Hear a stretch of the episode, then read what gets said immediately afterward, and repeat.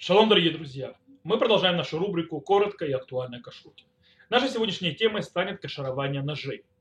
Э, дело в том, что если нож стал некошерным, то есть на него его нарезали им что-то некошерное, он впитал в себя некошерный вкус, то его нужно или прокипятить в воде, то сделать ему оголу, то, что мы учили на предыдущих э, сериях, э, на предыдущих уроках серии, или раскалить его огнем, то есть то, что называется либо.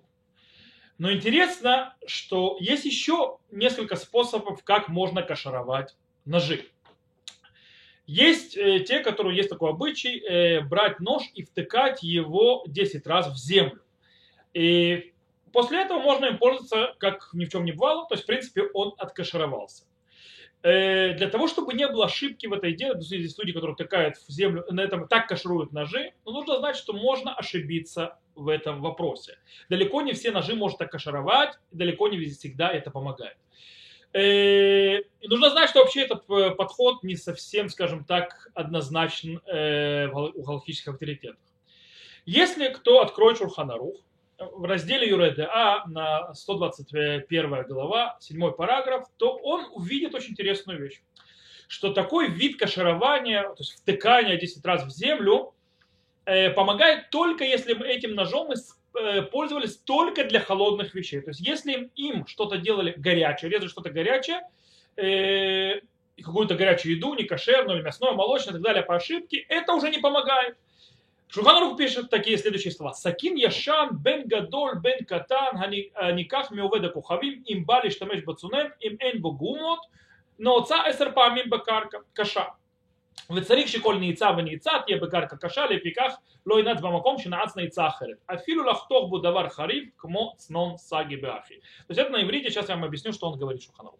Что он говорит, старый нож, имеется уже пользованный э, будь большим или малым, если его взяли от нееврея. То есть, в принципе, нееврей пользуется этим ножом.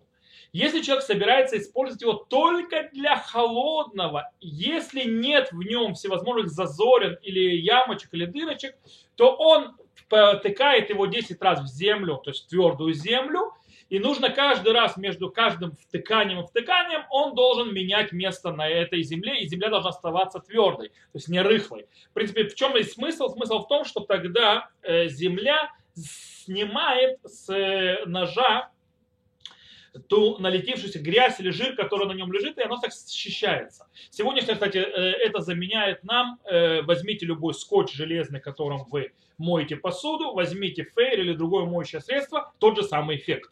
Э, ничем не хуже. Э, говорит Шханарух дальше. Таким образом, э, не будет тыкать, то есть что нужно, чтобы была всегда твердая земля, не будет втыкать в одно и то же место. Или каждый раз будет в другом месте. И тогда даже для того, чтобы резать им острые вещи, а острые вещи намного сильнее, скажем, вытаскивают вкус или пробуждают уже угасший вкус, тоже будет, например, например как речку, тоже можно будет делать так. То есть так говорит Шуханарух.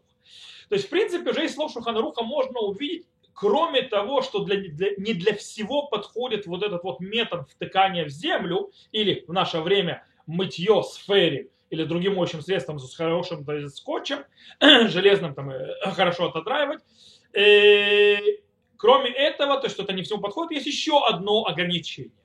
Дело в том, что если нож не гладкий, а у него есть дырочки, вмятины, впадины, зубчики и так далее, то э, ему в этом случае даже агала не поможет. То есть, да, ему даже в кипящую воду не поможет его окунать.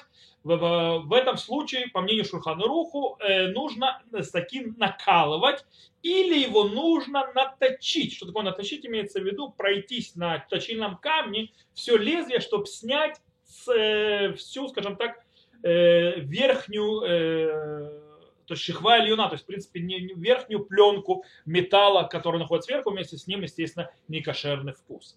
Э, с другой стороны, по мнению Рама, то есть подход Ашкиназов, изначально лучше не, скажем так, не заниматься э, кашированием ножом, э, ножа посредством точильного камня. То есть, да, Рама не очень-то любит. Окей.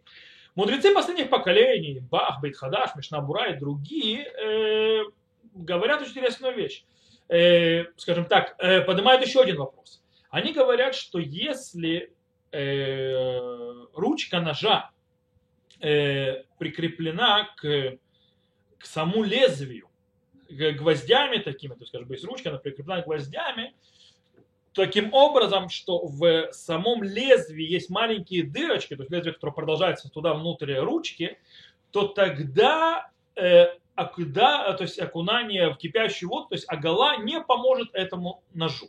Правда, Ароха Шульхан э, тут э, замечает одну интересную вещь. Говорит, в наших ножах, когда э, ручка очень крепко прикреплена к э, лезвию, то не надо, то есть, скажем так, э, сильно переживать по поводу этого устражения. То есть это устражение не нужно. Почему? Итак, э, потому что не входит никакой грязи туда. То есть, в принципе, под ручку ничего не заходит. И так сказал на Аллаху, кстати, Раввад Йосеф, Хазуну Вадия, в законах каширования посуды, Раввадия добавляет и говорит, что место соединения ручки и лезвия вообще обычно никогда не прикасается с едой как таковов. То есть, в принципе, в то лезвие, то есть то лезвие, которое находится внутри, и там, внутри этого лезвия, э, то есть внутри этой ручки, то есть это прикасается с э, ручкой, там никогда в жизни еда не появляется. Таким образом, он считает, вообще не нужно в этом устражать. И достаточно того, чтобы вокруг, то есть, да, ручки очень хорошо-хорошо почистить перед тем, как э, то есть, кашировать. И тогда можно кашировать, опуская в кипящую воду нож. Э, есть те, кто устражили, есть те, которые облегчили. То есть, в принципе, есть два подхода. Тот, кто хочет устражить, ему есть на кого положиться устражить. Тот, кто хочет облегчить, ему есть на кого положиться, чтобы облегчить. Единственное, что напоследок э, стоит упомянуть, что, допустим, ржавчина на ноже является хатсеца. Если вы хотите сделать не либун, а именно агала, то есть, в принципе, опустить в кипящую воду нож, то нужно эту ржавчину снять. Итак, если подведем итог только для холодного. То есть если нож используется в холодном э, и его собирают использовать только для холодного, и по ошибке, допустим, мясным ножом нарезали масло, то ему можно его откашировать посредством или втыкания в землю в твердую, или посредством э, скотчем таким железным хорошо пройти для того, чтобы снять э, грязь вместе с хорошим моющим средством. Причем во всех, во всех уголках пройти. Э, проблема, что это не помогает ножам с зубцами. То есть, да, в этом случае нужно хорошо-хорошо помыть или об, обдать огнем, либо бункаль, э, нож, то есть с легким накалыванием, когда, то есть до того, как вы прикасаетесь бумагой, э, бумага начинает туалетная бумага или салфетка начинает то есть, коричневой, с другой стороны, не с стороны, где огонь, она от лезвия этого начинает становиться коричневой, то есть, да, в принципе, загорается, можно сказать. И, или сделать оголу, но перед оголой нужно будет хорошо вычистить везде, и если есть ржавчина, тоже ее снять. На этом пока все. И с Божьей помощью мы на следующей неделе продолжим дальше разбирать другие аспекты кашрута. Всего вам хорошего, до новых встреч.